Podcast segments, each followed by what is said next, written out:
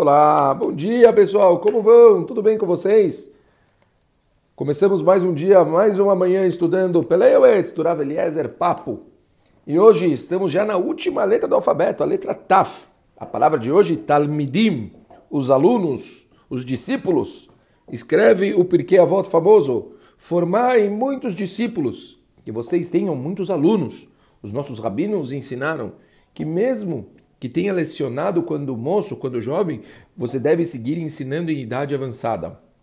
Nunca se sabe que pupilos se revelarão excelentes estudantes. A gente não tem ideia, né? A gente simplesmente vai inspirando as pessoas. É preciso saber discernir como ensinar cada pessoa, sempre de acordo com as suas habilidades e os seus interesses. Torá, ética, temor a Deus devem ser ensinados de modo a permanecerem implantados nos corações e nas mentes das pessoas. Torne-se você mesmo um aluno dos sábios das antigas gerações, estudando os ensinamentos e seguindo seus exemplos. Uma das formas de adquirir conhecimentos é discutir os tópicos com alunos. Certa vez um rabino declarou: Aprendi muito com meus mestres, mais com os meus colegas e mais ainda com os meus alunos. E isso também é uma passagem muito, muito famosa que está na Gemara de Maseret Ta'anit. Pessoal, eu vou acrescentar aqui algo que eu considero fundamental. Todo ser humano devia aprender já com a consciência de querer ensinar. Todas as vezes que você percebe que você aprende algo novo, já comece a imaginar para quem que você vai ensinar a mensagem daquilo que você está aprendendo, para quem que você vai transmitir aquilo que você está aprendendo.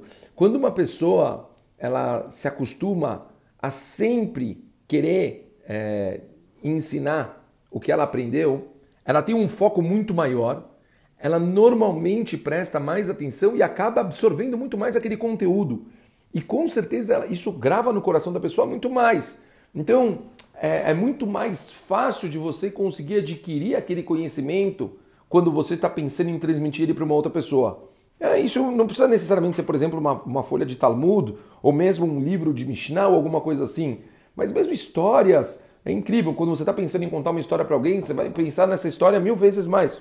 E fora, tipo, a, a, a forma, você vai, o entendimento que você vai ter vai ser completamente diferente. É, muda tudo. Então, uma pessoa que ela já pensa em ter muitos alunos significa em transmitir para muitas pessoas, em sempre se preocupar em querer, seja para os seus filhos, seja para sua esposa ou para o seu marido, seja para pessoas próximas, para os seus pais até. Sempre que você for aprender alguma coisa, pensa que você quer transmitir isso para frente.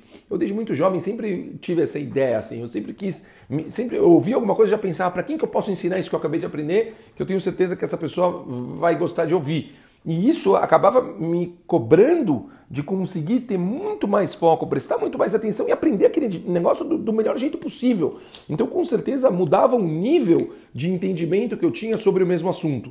É, é uma, acho que uma ótima forma da pessoa se apegar a querer realmente crescer, em querer mudar, em querer aprender. Quanto mais você pensar em transmitir, melhor vai ser a forma que você vai aprender. Tá bom? Um beijo grande para vocês. Ó, já vamos pensar. Vocês acabaram de ouvir uma coisa?